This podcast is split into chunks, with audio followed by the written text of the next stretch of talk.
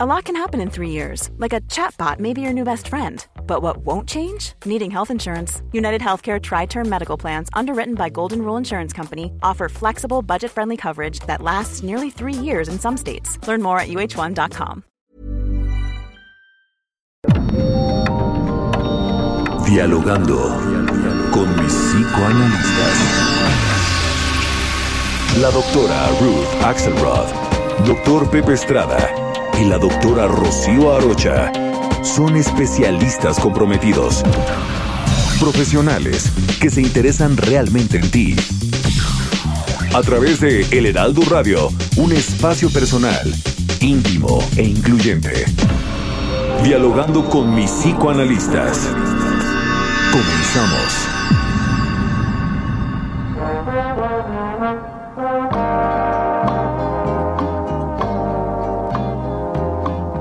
Soy la maestra argentina, segunda madre y obrera.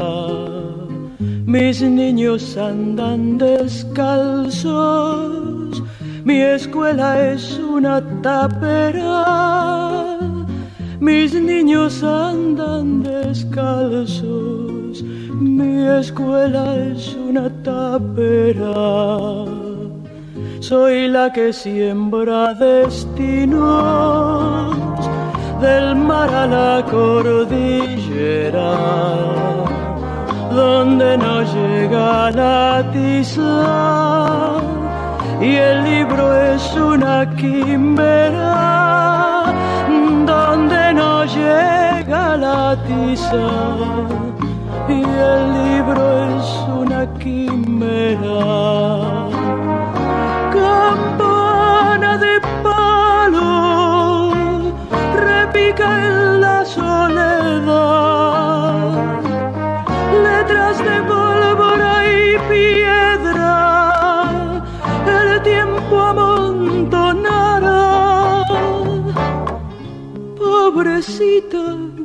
Patria en flor, hasta aquí llegó mi amor.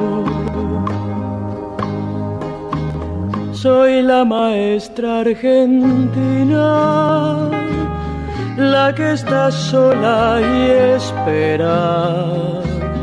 Vivo surciendo penurias y consolando miserias was vivo surciendo penurias. ¿Qué tal? ¿Qué tal? Buenos días. Estamos aquí encantados desde la cabina de El Heraldo Radio, con una emisión más de nuestro programa, ya el programa favorito de la radio, dialogando con mis psicoanalistas.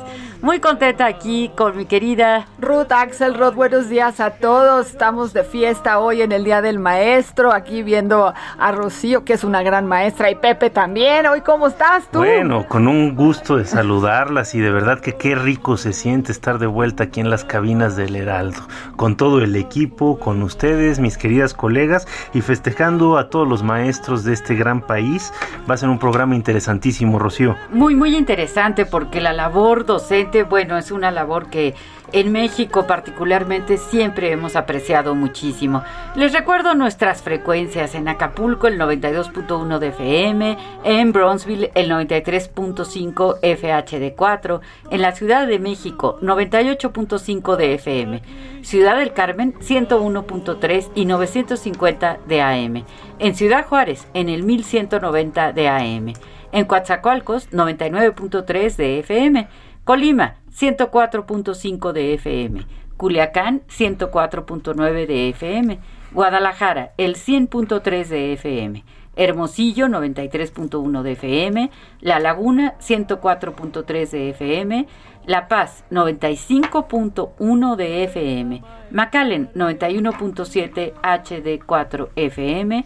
Monterrey, 90.1 de FM. Morelia, 1240 de AM. San Luis Potosí, 96.9 de FM. Tampico, 92.5 de FM. Tapachula, 96.3 de FM. Tehuantepec, 98.1 de FM. Tepic 96.1 de FM, Tijuana 1700 AM y Tuxtla Gutiérrez 88.3 de FM. Les damos la más cordial bienvenida. Vamos a estar hablando y dialogando alrededor del tema de los maestros, cómo han cambiado las cosas con las clases en la pandemia, distancia, virtual, en fin, todo un tema interesante. Bienvenidos, comenzamos. El libro es una quimera,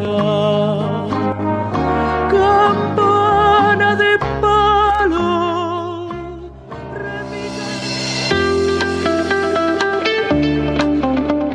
Cada 15 de mayo se celebra el Día del Maestro en México. Un profesor es aquella persona que enseña y dedica su profesión a la docencia, o bien brinda enseñanza a través de su ejemplo de alguna forma determinada.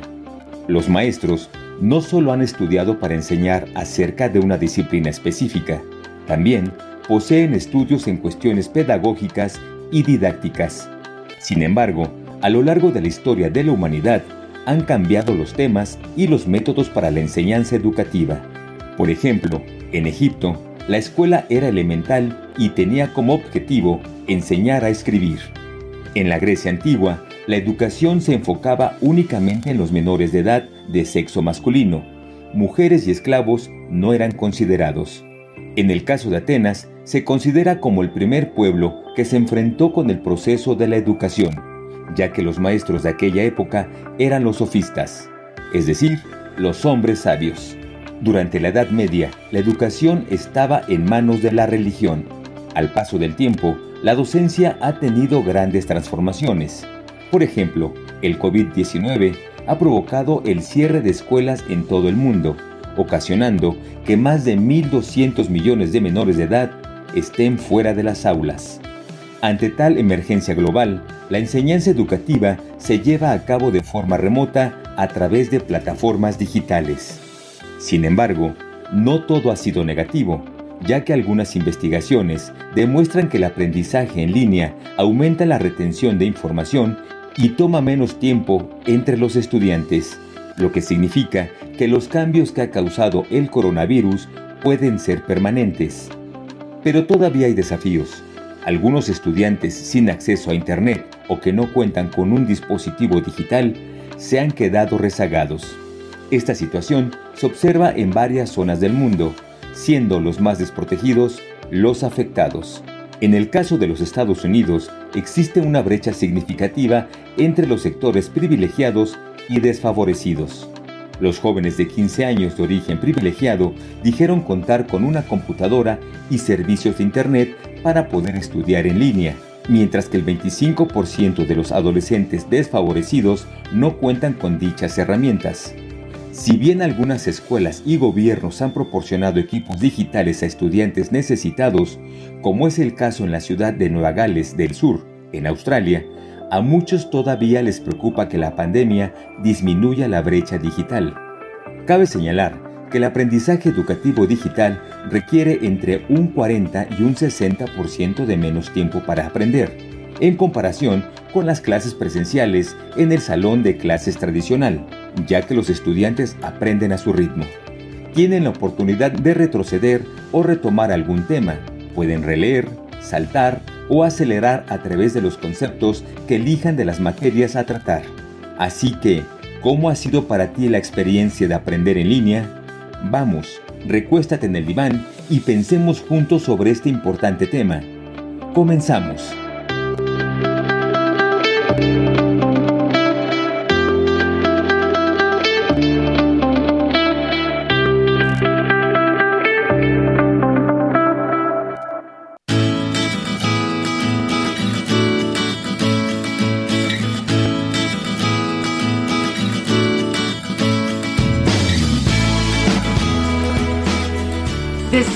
Decía, Emmanuel Kant, tan solo por la educación puede el hombre llegar a ser hombre. El hombre no es más que lo que la educación hace de él. La educación es nuestra gran esperanza.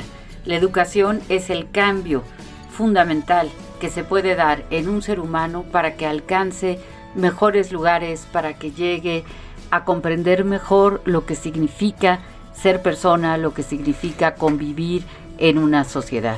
Los maestros, pues hoy les estamos tan agradecidos a tantos maestros que hemos tenido. Todos nosotros hemos tenido maestros a los que recordamos con especial cariño, con especial agradecimiento. Por supuesto, ¿cómo no recordar a aquellos maestros que han dejado su vida en las aulas? ¿Cómo no recordar a aquellos maestros que han trascendido los límites de su profesión, de lo que les exigen las escuelas y que se han preocupado por hacer siempre algo más por cada uno de nosotros? Una de las figuras más importantes en el México moderno creo que tiene que ser la del maestro. Y aquí hay que recordar, eh, sin lugar a dudas, a José Vasconcelos, este gran, gran prócer, este eh, teórico eh, de la educación, de la filosofía, del derecho, pero que durante la presidencia de Álvaro Obregón tuvo la labor de reformar la educación en México. Sacó una de las primeras ediciones ampliamente difundidas de los textos clásicos en México, gratuita, que pudo llegar a cada uno de los rincones de la República. Una labor titánica, sin lugar a dudas, pero por supuesto hay ejemplos cotidianos de maestros que han dejado su vida en las trincheras, mi querida Ruth. Bueno, este coincido con ustedes que ser maestro es una función y una función difícil que tendrá, claro que sí, la parte de disfrutar, pero también la parte de padecer tiene que tener la capacidad de estar en contacto consigo mismo y con los demás y poder escuchar y ser escuchado. Y por lo mismo les voy a recordar que aquí en este programa de hoy, dialogando con mis psicoanalistas, tenemos una posibilidad de escucharlos a ustedes. Tenemos un teléfono en cabina, por favor apúntenlo. Queremos escucharlos a ustedes cómo vamos a festejar a nuestros maestros 55 64 88 9354. Voy de nuevo. 556488 9354. Recibiremos sus ideas, sus, sus, comentarios en vivo directamente. Y para todos aquellos que disfruten mandarnos una idea, un comentario por escrito, nuestro WhatsApp abierto eh, al programa 553010 2752, repito, 55 30 10 2752. Somos un programa interactivo aquí en el Heraldo Radio, queriendo escuchar lo que ustedes tienen también que aportar. Por ejemplo, la señora Lolita nos escribe un, comentario como lo hace cada sábado. Muchas gracias, señora Lolita. Este, vean que está escrito por la señora Lolita, ¿eh? no van a creer que yo me estoy choreando al auditorio. Dice, hola apreciados doctores, buenos días. Antes que nada, quiero felicitar a todos los maestros y docentes del Auditorio Bravo. Ser maestro es ser amigo, es ser mentor, ser hermano y a veces ser padre, pues en muchos momentos el maestro tiene que diversificarse y desempeñar múltiples roles ante las necesidades de sus alumnos. Maestro es aquel que da un ejemplo, ejemplifica y muestra con su actuar los valores, costumbres y formas de vida que quien logra en sus pupilos dejar un mensaje. No olvidemos que la educación, como lo dijo la doctora Rocío, es la herramienta principal de cambio y acceso a los mejores niveles de vida de una sociedad y de un país, como lo decía el doctor Pepe. Les saludo y les envío un fuerte abrazo. Gracias por compartir con nosotros y ser nuestros maestros. ¿Qué tal la señora Lolita? Ay, qué amable la señora Lolita que siempre con sus mensajes pues nos da estímulo, nos da motivación para seguir, seguir creciendo con, con este programa. Eh, eh, qué importante eh, significa el poder reconocer, ¿no? Aquellos maestros que, que nos han dejado pues una huella importante. Emerson, el poeta, decía, en todo hombre hay algo que puedo aprender y de lo que puedo ser su pupilo. Y claro que es cierto, ¿no? cada persona en algún momento de la vida es maestro. Y cada uno de nosotros en algún momento de la vida somos también alumnos. Pues cuántas cosas hemos conquistado gracias a haber sido alumnos y gracias a maestros tan excelentes que hemos tenido. Claro, fíjate que estoy muy de acuerdo con lo que estás diciendo, sobre todo en esta eh, dualidad que se da entre eh, el ser maestro y ser estudiante, que yo creo que es algo que no está tan definido como uno quisiera pensar. En realidad, Yo, bueno, recuerdo, tengo uno de mis primeros maestros, bueno, sin lugar a dudas, nuestros padres, ¿no? Este, nuestros hermanos, este, y bueno, vamos alternando con nuestros compañeros también en cosas que nos van enseñando y cosas que nosotros les vamos enseñando. Entonces, la idea que quisiera resaltar es la docencia, al igual que el aprendizaje, el ser estudiante, son eh, roles que vamos ocupando en distintos momentos de nuestras vidas, pero que lo deseable es que vayan cambiando.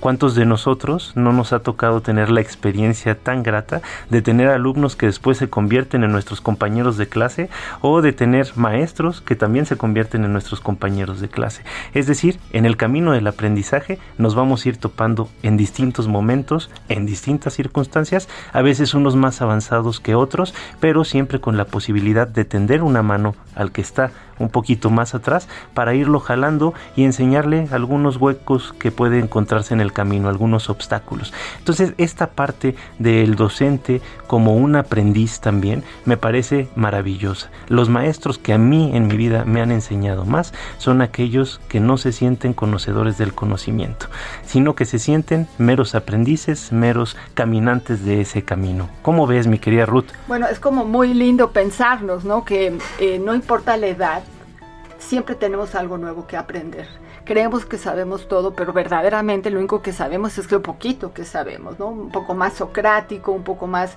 empírico el ejercicio, ¿no? De recibir de los demás para también seguir ofreciendo a los demás, ¿no? Y un poco hacemos eso como psicoanalistas, estamos en cada sesión, estamos en cada clase, los tres somos maestros, los, tenemos, los tres cuidamos a, a los pollitos, ¿no? Y otros pollos nos cuidan a nosotros. Es como una cadena transgeneral, transgeneracional que da como mucha solidaridad solidaridad y mucha, mucho respeto a entender que venimos eh, y estamos en cada día de, nuestra existencia para encontrar algo nuevo, para dar un nuevo significado.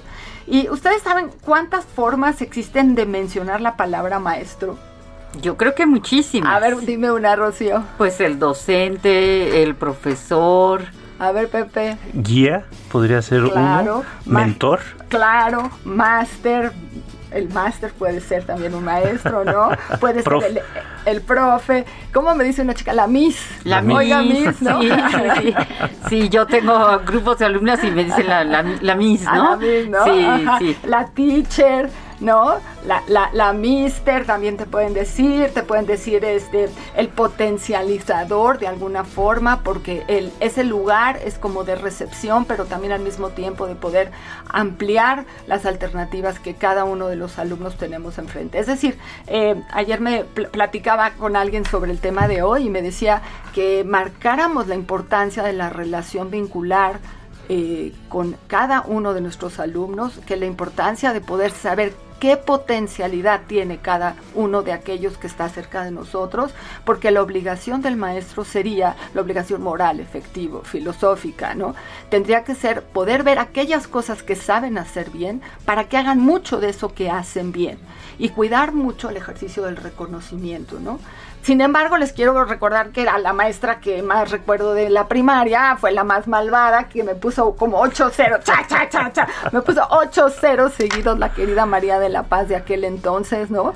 Y que también aquellos maestros que ejercen los límites, que ejercen la función de decir hasta acá esto está mal y se atreven a marcar de forma adecuada que hay que modificar algún tipo de conocimiento, también nos deja una huella para siempre. Claro, claro. Acuérdense que antes era ese, esa frase terrible, ¿no? La letra con sangre entra. Afortunadamente ya trascendimos esas, esas fronteras y hoy por hoy los maestros están eh, muy bien preparados, no solamente para eh, transmitir aquello de lo que es su especialidad, sino lo que es eh, toda la función pedagógica, ¿no?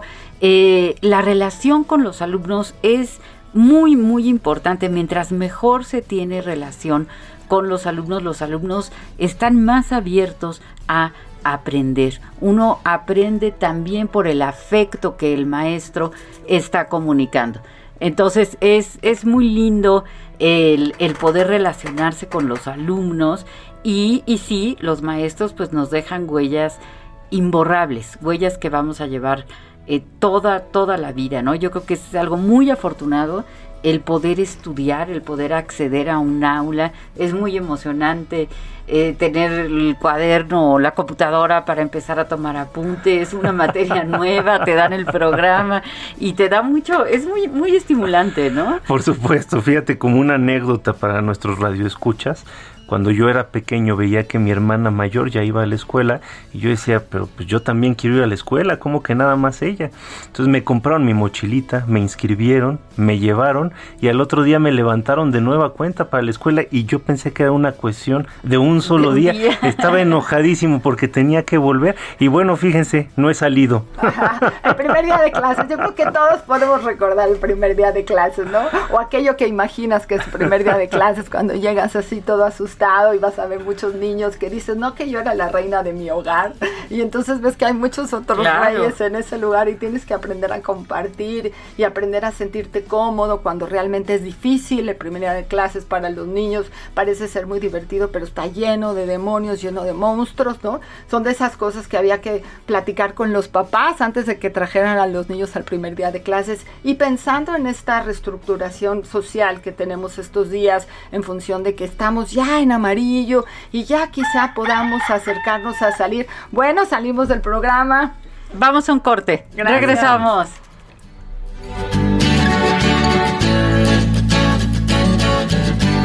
¿Sabías que el artículo tercero de la Constitución mexicana indica que toda persona tiene derecho a la educación?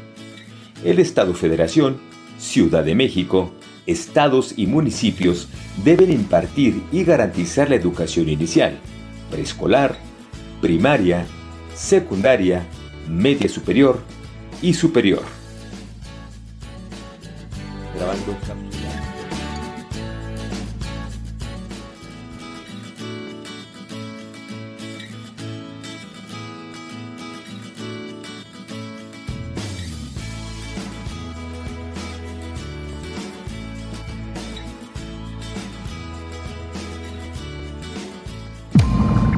Doctores Ruth Axelrod, doctor Pepe Estrada y la doctora Rocío Arocha continúan en un momento en Dialogando con mis psicoanalistas.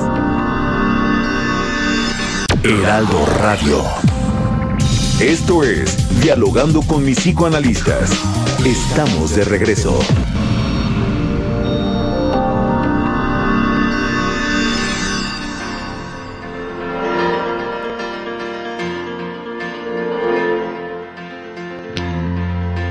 ¿Sabías que el artículo tercero de la Constitución mexicana indica que toda persona tiene derecho a la educación? El Estado Federación, Ciudad de México, estados y municipios deben impartir y garantizar la educación inicial, preescolar, primaria, secundaria, media superior y superior. Grabando cápsula 2.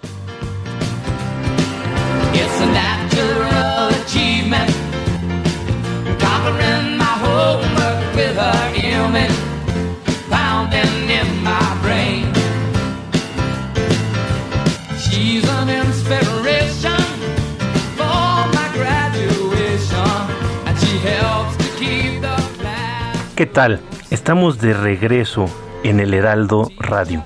Estoy con mis queridas amigas, colegas, maestras, Rocío Arocha y Ruth Axelrod, y estamos escuchando una canción deliciosa de Elton John del año 1972 que se llama Teacher I Need You. El día de hoy, bueno, este programa representa un homenaje a todos nuestros queridos maestros, que han sido muchos y muy variados. Mi querida Ruth, ¿te gustaría compartir, mi querida Rocío, alguna anécdota de un maestro querido? Uno de los maestros que más las hayan marcado? Bueno, a mí me gustaría compartir eh, de un profesor que tuve en la universidad. Yo estudié eh, primero la carrera de, informática y entonces en la universidad tenía, teníamos a un maestro que era muy, muy exigente y que empezaba la clase a las 7 en punto, hubiera o no hubiera alumnos, ¿no? Entonces pasó dos o tres veces que yo siempre soy muy puntual, pero a lo mejor llegué a las 7.02 y ya tenía el pizarrón lleno, lleno de, de fórmulas, ¿no? Él ya había empezado la clase aunque no estuviera nada.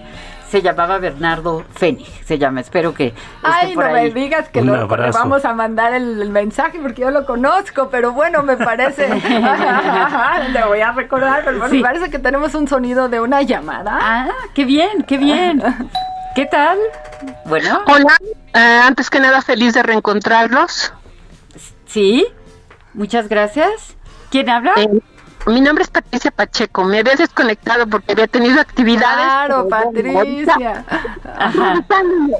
Este, más que nada agradecerles el hecho que sirvan de guía, que nos ayuden más, sobre todo en estos tiempos de pandemia. Y bueno, eh, yo creo que es obligado tener un tutor, una guía, eh, saber cuáles son nuestras habilidades, tener hambre de eso y saber explotarlas yo quisiera que ustedes me dijeran cómo saco lo mejor de un ser humano y qué técnicas de aprendizaje nos pudieran recomendar, sobre todo ahorita que estamos todavía pues medio guardados, pero ya más saliendo. sí, es cierto, es cierto. Pues dos preguntas eh, que realmente dan, dan para mucho, ¿no? Esto, qué importante poder sacar lo mejor de un ser humano. Y yo creo que los mejores maestros, pues eso es lo que hacen, ¿no? Que se fijan muy bien en las habilidades, eh, en el potencial de cada uno y que te estimulan, ¿no? Que te premian, lejos de castigarte. Bueno, pero también es porque creo yo que el maestro está dispuesto a dar lo mejor de sí mismo. O sea, cuando yo, el maestro, cuando aquel que está en la función de educador, de, de líder, va a poder ofrecer lo mejor de sí mismo a su gente, va a tener el derecho de exigirle al otro que dé lo mejor de sí. Y lo mejor de sí a veces puede ser, como dice bien Rocío, un buen reconocimiento, como dice Pepe, un poco de alegría, pero quizá tenga que ver también con invitar a llegar a los límites de eso que se puede hacer pensando en el deporte, pensando en otros ejercicios en donde no estamos acostumbrados a dar todo porque nos duele el cuerpo, porque nos da flojera, porque quieres dormir, porque no, a veces aquellos que nos llevan a, líderes eh, de extremo, de beneficio, también tienen que dar lo mejor de sí, de sí mismos, ¿no, Pepe? Sí, sí, creo que eso es muy importante. Es que a final de cuentas eh, la docencia es una vocación y es una vocación que implica entrega, que implica dedicación, que implica sacrificio y bueno, en este país que implica también un sacrificio económico importante. Los que damos clases las damos porque nos encanta. Pero respondiendo a la pregunta de, de nuestra querida Patricia, creo que en esencia es lo, lo que tiene que hacer un maestro para poder sacar lo mejor de una persona es creer en ella. Simple y sencillamente poner entre paréntesis todo lo que cree que sabe respecto a las personas que son buenas, a las que pueden aprender, a las que son ideales para tal o cual cosa, y simple y sencillamente creer en la persona que tiene enfrente para encontrar en ella lo más valioso, para encontrar en ella sus fortalezas, sus aptitudes y poder potencializarlas. O sea que hay maestros oficiales, como los que dan clases en las escuelas, pero parece ser que hay maestros que no son maestros oficiales, pero que son líderes, que son modelos, que van a llevar a los niños o a los adultos a un mejor lugar. Entonces quizá la palabra día del maestro o la función eh, solamente docente nos quede chica y podamos pensar en que hay muchas personas que nos van a guiar y nos van a llevar y que también por su maestría son maestros y nosotros podemos ofrecerles nuestra mano para que nos lleven a un mejor lugar, a una mejor función, a una mejor forma de ser personas. Claro, está por ejemplo el señor Miyagi, ¿quién no se acuerda de él en Karate Kid, ¿no? Cómo enseñaba y, a pulir el, coche, estas cosas. Hay muchas películas en donde aparecen maestros extraordinarios. Eh, ¿Tenemos una llamada? Creo que sí. Sí. Ah, muy bien. ¿Qué tal? Buenos, buenos días. Bueno, bueno. Bueno, sí, buenos días. ahí? Sí, buenos días. ¿Quién llama? Bueno. Habla Ana Lilia Peri. Hola. soy súper, súper fan de ustedes. La verdad es que los felicito. Es un programa impresionante. Eh, en lo personal me han enseñado muchísimo. Ustedes son unos psicoanalistas, pero también son grandes maestros. Ah, y felicidades por eso. Y mi pregunta es, ¿cómo conectar con el maestro interior? O sea, es como todos tenemos como un maestro interior que no se equivoca, pero ¿cuáles serían como las técnicas para, además de la meditación, eh, otras técnicas para poder conectar con este maestro, con esta sabiduría que también tenemos cada ser humano internamente? Wow, Muchas gracias, Ana Una pregunta eh, que nos ha dejado. Gracias, gracias. Yo, yo todavía le estoy asimilando la pregunta, Ana Lilia. Gracias por tu llamada. Este, qué, qué gusto saludarte y escucharte. Son grandes maestros, pero sí, sí para mí es como súper importante que nos den estos tips. Claro, claro. Bueno, mis chicas, si les, si les parece, yo, yo tengo una idea que, que a mí me ha resultado como muy interesante. Eh, siempre, siempre me ha intrigado esta parte de la dimensión de otredad en uno mismo. Y creo que el despertar al maestro interior eh, tendría que ver desde donde yo lo, lo, lo percibo con escucharnos más atentamente. Eh, creo que esa, esa sería para mí la idea. Escucharnos más atentamente, digo, hay una dimensión en nosotros mismos, adentro de nosotros, que mm, dialoga con nosotros como si fuéramos otras personas, ¿no? Que constantemente nos está diciendo, no, pues por aquí no va, mano. Híjole, pero yo sí quiero por acá. Pues sí, pero te, te va a pasar esto, tal vez no lo vas a disfrutar, o tal vez no con esa claridad, pero te dice no así contundentemente, o sí, ¿no? En, en, un caso determinado. Yo creo que si nosotros hiciéramos más caso de esa voz, la vida sería muy diferente. Sí, yo creo que muchas veces sí nos avisa, ¿no? nos dice, no te vayas por acá, cuidado con esto, y a veces no le escuchamos lo, lo suficiente. Bueno, pero quizá en esta propuesta de Ana Lidia hablaba de meditación, ¿no? Nosotros hemos aprendido a escucharnos a nosotros mismos en el diván nosotros hemos sido un poco más eh, apasionados de la línea de la búsqueda de qué es lo inconsciente o aquello que traemos desde chiquitos y nos domina. Hemos creído más en una línea más de búsqueda en los sueños, en el discurso, que no es ni más ni menos que otros elementos o otras herramientas que nos ayudan a conocernos un poquito mejor. Para nosotros, hablar del espacio analítico, del espacio de la relación del vínculo con tu, con tu terapeuta, con aquel otro que te escucha, para que te escuches a ti mismo. Y después del tiempo aprendes a tener esa función de autorregulación, de autocuidado con uno mismo, pero entonces también está relacionado con la función de ser alumno, ¿no? En esta línea eh, dinámica que plantea Ana Lidia, cómo escuchar al maestro interior tiene que ver cómo escuchar al alumno interior, porque primero vendrá la pregunta del alumno, que es cómo le hago, y después vendrá la respuesta del maestro, que será, bueno, intenta por aquí, intenta por allá, y tolera la frustración, y las cosas no son inmediatas, y trabaja lo más que puedas en esto, y ten paciencia, y pide ayuda cuando no lo necesitas, o cuando sí lo necesitas, y haz equipo, y trabajando como todos juntos es mejor. Y bueno, toda esta línea de, de ideas tan maravillosas que se van dando cuando uno tiene la paciencia de escucharse a uno mismo, tanto como alumno como maestro. Así es, así es. Es muy importante la escucha. Yo creo que cuando nos aprendemos a callar y aprendemos a escuchar, eh, pues entonces resulta que empezamos a aprender de tanta gente, ¿no? Eh, también pienso, por ejemplo, en el radio. ¿Cuántas cosas hemos aprendido escuchando programas de radio con grandes eh, locutores, grandes eh, eh, pues personajes que nos enseñan? Yo he escuchado muchos programas en donde aprendo algo y lo que decías tú, Ruth, hace rato, es fascinante el hecho de que nunca acabamos de aprender en el desarrollo humano hay la posibilidad siempre de seguir aprendiendo y yo creo que hasta el último momento de nuestra de nuestra vida porque había otros tiempos en donde por ejemplo en la época de Leonardo da Vinci se podía tener acceso a digamos la cantidad de conocimiento que existía era posible eh, eh, digo, un erudito, ¿no? Un sabio eh, podía conocerla. Hoy la cantidad de conocimiento que se genera día tras día es imposible, imposible. ¿Conocen, a, ¿conocen a mi abuelita Google? sí, cómo no, ¿verdad? Siempre eh, googlear ya se convirtió en un, en un término. Híjole, pero es terrible que estás en una reunión platicando algo y te someten al googleo, cara, y eso es terrible.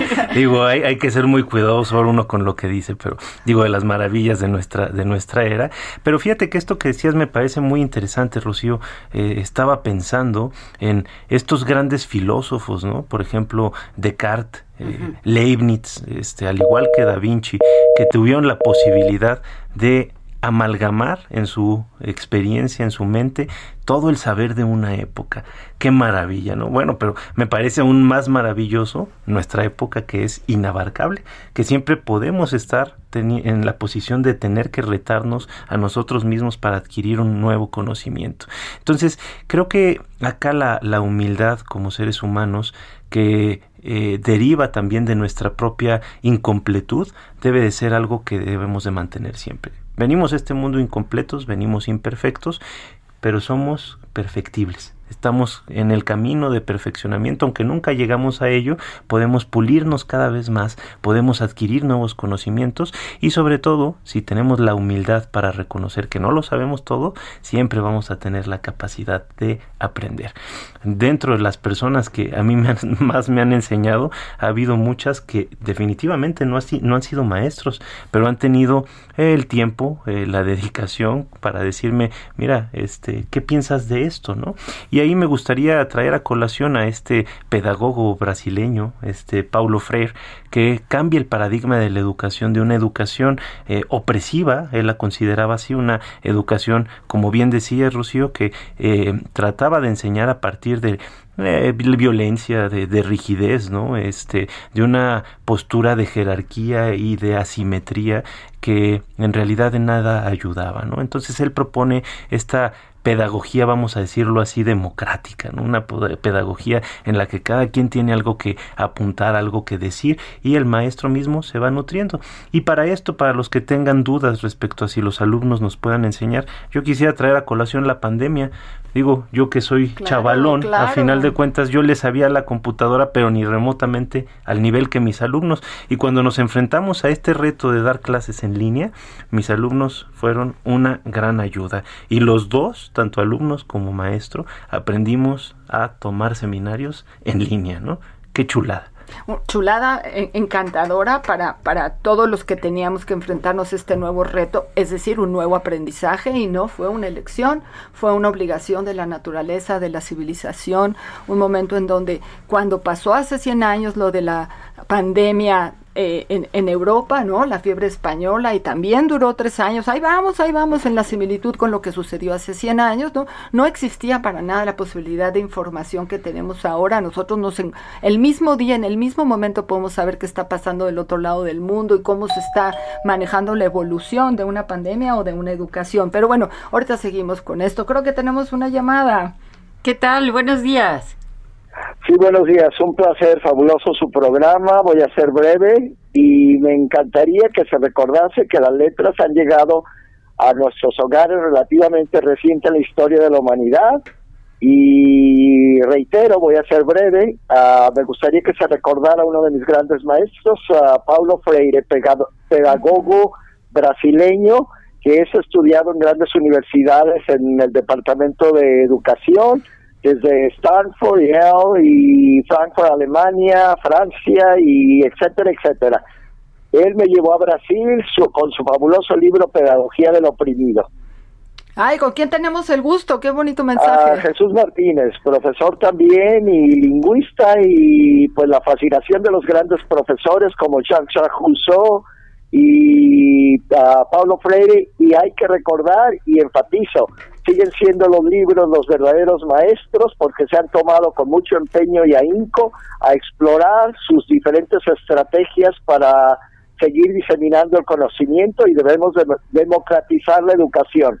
Ay, Jesús, qué bonito es lo que Pepe y tú hablan igual, así es que suena súper bien. Muchas gracias por tu mensaje. Me, encantó, me encantó que, vuelvas a traer a colación a, Paulo Freire, este, nuestro querido colega. Te mandamos un muy fuerte abrazo. Y sí, maestros, maestros inolvidables.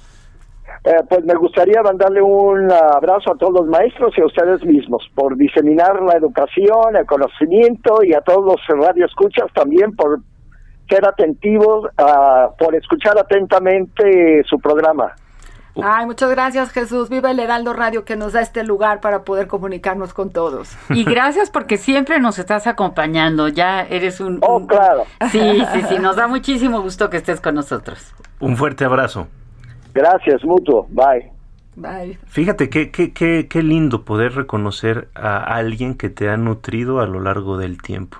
Y en ese sentido a mí me gustaría traerles una frase maravillosa, a mí me parece espectacular porque la dijo alguien de suma importancia para la historia de la humanidad. Dice así, estoy en deuda con mi padre por vivir, pero estoy más en deuda con mi maestro por vivir bien.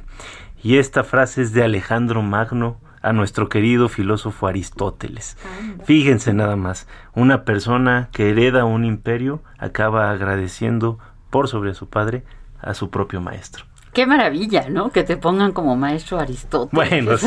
Bueno, qué maravilla tener acceso a personas así, ¿no? En la educación, pues eso, eso nos ocurre a veces, ¿no? Que entramos a una institución y hay algún maestro maravilloso.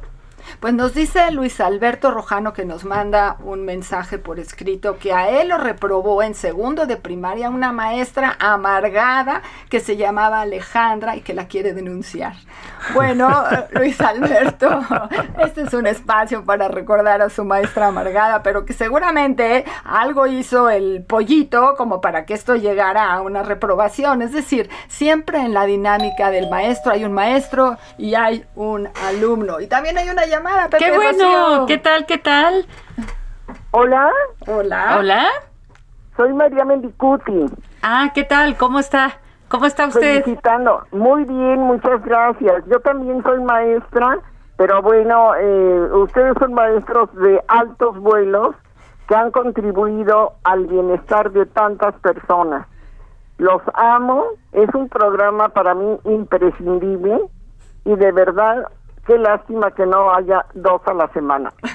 Eh, los felicito, los felicito de todo corazón y son ustedes una gente muy experta, muy humana y con muchísima sabiduría.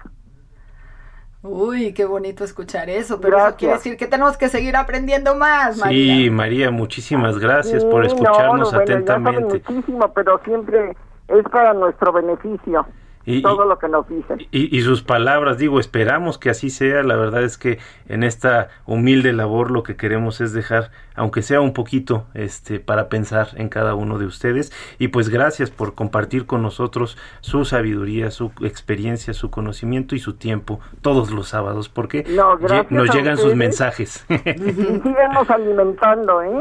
Ay, muchísimas gracias. Un abrazo y gracias por, por enseñarnos tanto. Por nada, maestra. Hasta luego. Bravo, gracias, bravo, gracias. bravo. Qué bonita llamada. ¿Y sí. a poco nos vamos a quedar con las ganas de hablar de la sociedad de los poetas muertos, Rocío y Pepe? Podemos pasar esta, este momento sin recordar la magia que pudimos encontrar en Robin Williams cuando se enfrenta a unos adolescentes terribles y encuentra la forma más sensible y más amorosa para poder transitarlos a una vida feliz, a una vida donde cada uno encuentra su pasión, donde eligen su camino, donde hay prudencia y valor. Eh, tenemos muchos eh, espacios de mm, cine que nos permiten encontrar muy buenos maestros y muy malos maestros también, ¿cierto? Cierto, así es. Eh, fíjense, les va a dar mucho gusto Ruth y, y Pepe. Tengo un mensaje nada más y nada menos que de Yasmín. Dice, Ah, yo quiero lindo. agradecerles a los tres por todo el aprendizaje que me han dado en este tiempo. Muchas gracias. Hombre, Ay, nuestra Yasmín, querida Yasmín Hernández, le es mandamos un fuerte nosotros. Abrazo. Un Parte fuerte de abrazo. nosotros, Sí, sin sí, sí. Tú nos enseñaste también muchísimo, Yasmín, y te queremos. Y bueno, pues sí, tú nos abriste pues el camino, ¿no? Ahora tenemos a José Luis Rodríguez y también le estamos muy, muy agradecidos, eh, nuestro nuevo productor, pero Yasmín hizo una labor eh, que realmente nos, nos enseñó a trabajar en equipo. Nuestra nos- maestra de radio. nuestra maestra de radio, así que siempre te vamos a tener muy muy en alto y muy y muy cerca, porque sí, pues estábamos los tres así como que cada uno por su lado y bueno, pues esos tiempos que, que empezamos aquí en la cabina donde estamos hoy con tanta emoción, y que luego la pandemia pues nos hizo irnos a nuestras casas y, y tantos alumnos ahorita, ¿verdad? Que han tenido que estar, eh, que hemos tenido que estar desde la casa con la computadora tomando clases y, y sí, aprendiendo, claro que sí. Yo, yo felicito mucho a todos los maestros, sobre todo los de edad eh, más alta, ¿no? Que han tenido que hacer este esfuerzo de aprenderle a, a, la computadora y de aprender a dar clases a través de, pues sí, de, de un medio virtual que para los más jóvenes pues es el pan nuestro de cada día, pero para los que ya estamos más para allá que para acá, este sí nos costó trabajo, pero pues aprendimos, ¿no? Aprendimos. Sí, ya me, me da la impresión que el, los mundos virtuales hoy en día son sin frontera. ¿No? Hay, hay muchos beneficios de haber aprendido, haber pasado a lo que sería la educación virtual, ¿no? También hay un estilo de memoria que no puedo decir para siempre, pero sí tengo que decir, pero muy permanente en relación con lo que se aprende y se graba y la forma de hacer tareas y la forma de hacer exámenes. Yo quiero decirles que yo tengo un grupo, no es muy numeroso, pero hemos aprendido a tocar la posibilidad de hacer grabaciones de las clases y de las tareas de tal forma que me sorprendo la historia que va a quedar marcada de eh, la, las 20 clases que hemos tenido, que va a quedar como para mí un ejercicio histórico, como un diario cuando antes escribíamos a manita en papel, ahora lo estamos escribiendo de forma virtual y aprendiendo cosas cada vez más profundas porque tenemos más capacidad de recordarlas todas ellas. Creo que esta nueva alternativa de educación virtual, de aprendizaje virtual, nos va a llevar a un ejercicio híbrido del aprendizaje en donde eh, podremos seguir sosteniendo alumnos presenciales, pero también alumnos a larga distancia, incluso más allá de las fronteras. Creo que se nos amplió un horizonte que alguien decía nos adelantamos 20 o 30 años en los ejercicios pedagógicos. Por supuesto, y fíjate que esto es bien interesante, que la educación no tenga fronteras, que la educación sea accesible para todos, que la educación sea gratuita y que haya, por favor, muchos alumnos para que podamos seguir habiendo maestros, sobre todo, qué, qué gozo cuando nos damos cuenta que alguien aprendió algo y que eso, algo que aprendió, es diferente a lo que nosotros queríamos enseñar, que llega a un conocimiento propio que, que, se sorprende y que nos acaba sorprendiendo a nosotros. Hablando rápidamente de películas, Sociedad de los Poetas Muertos y también Los Coristas. Mi querida Rocío. Sí, estaba yo pensando en Khan, Khan, este hombre de la India que fundó Khan Academy y que su objetivo es justamente llevar la educación de modo gratuito a todo, a todo el mundo. Bueno, pues nos tenemos que despedir. Qué tristeza da terminar el programa, pero... Dialogando con mis psicoanalistas. Un diálogo personal, íntimo e incluyente. Por El Heraldo Radio.